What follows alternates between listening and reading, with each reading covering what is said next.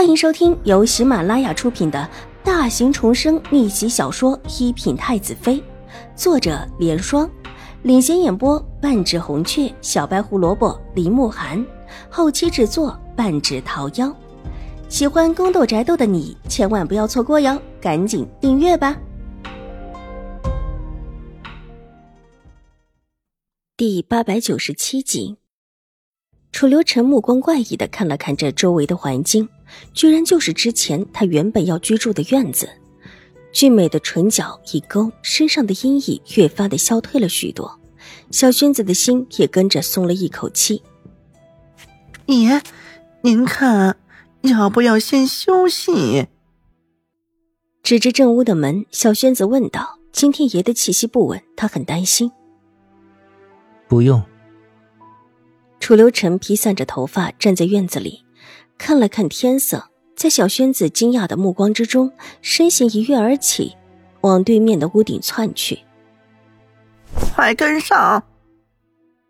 小轩子手一挥，几道黑色的身影跟在楚留臣的身后，而后随着楚留臣一起消失在小轩子的眼中，紧紧的皱了皱眉头。自家主子的气息今天很是不稳，小轩子又岂会不担心？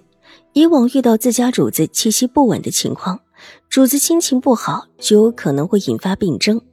这个时候主子还要出去，小轩子急得在原地团团转了两下，又吩咐人立即下山把之前留在庄子里的太医给请过来。有备无患，就怕自家爷旧疾复发。在七神医和明秋师太的治疗之下，爷自己也安安心心的喝药。再不会如之前那样对自己的身体自暴自弃。爷的身体几乎无大碍了，但今天爷的情绪波动实在是太大，坏的让小轩子也几乎不敢多问什么。小轩子无奈的叹了一口气，目光落向楚留臣消失的方向。邵婉如正在睡觉，山下去了一趟，解决了一部分事情，回来之后他就早早的休息了。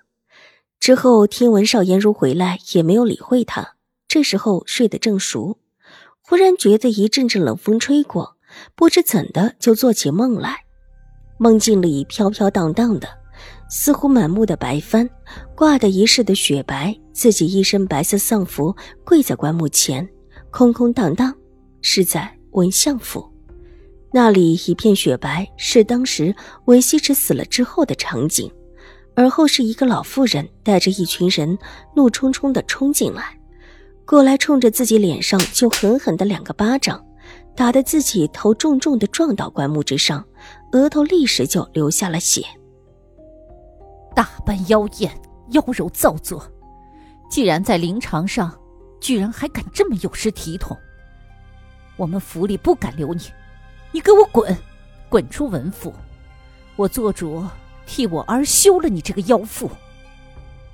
老妇人身后是顾惜书，捏着帕子得意的笑脸，打扮浓艳，娇柔造作。只是因为自己比常人更加浓艳的唇色，便多了一个这样的罪名。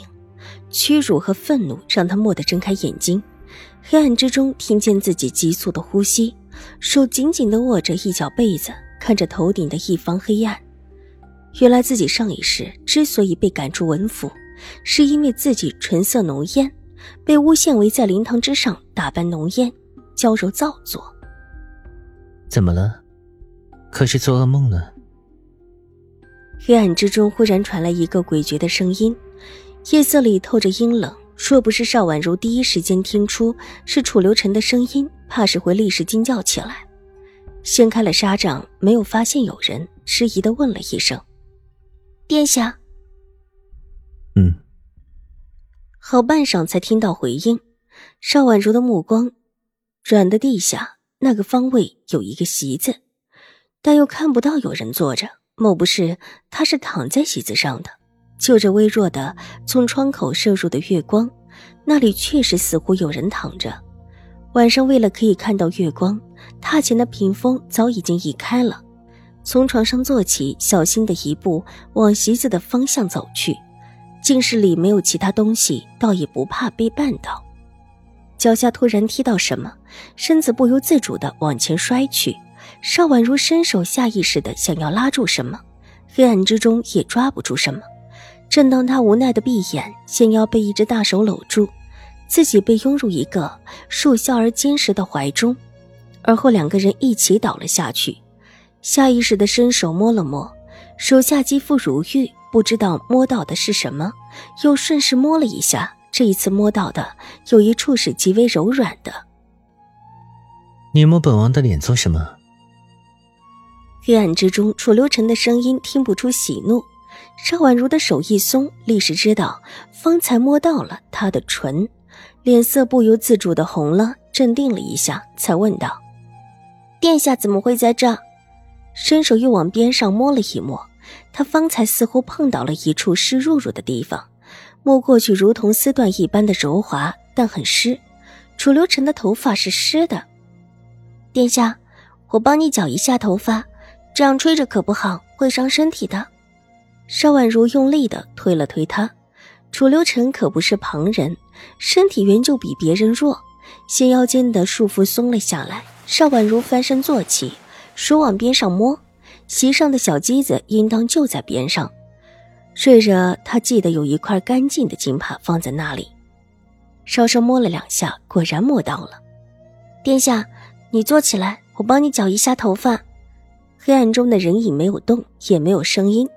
似乎没有听到他说话似的，邵婉如又伸手摸了摸，这一次不知摸到什么，伸手探了探，微微的起伏，应当是胸口吧。殿下，您坐起来。这位殿下心情看起来很不好，不然也不会洗了澡，连头发都不绞干就跑了出来。这一次又是隔了一会儿，才听到衣裳摩擦的声音，而后楚留臣背对他坐了起来。手中的金帕裹住他的黑发，邵婉如细致的替他一缕一缕的绞干，而后又放在一起再绞。